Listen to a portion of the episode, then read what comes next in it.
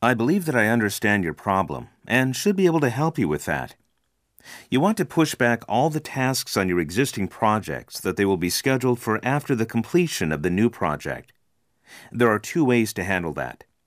In either case, you should go ahead and create the new project for the tablet case.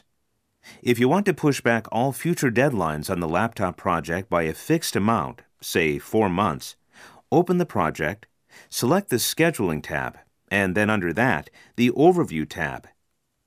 Click on the Adjust button and you will see various options. Select Delay this project in the Scheduling Adjustments window.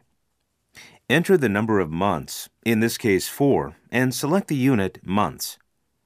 All future deadlines will be pushed back, but anything already completed will not be affected.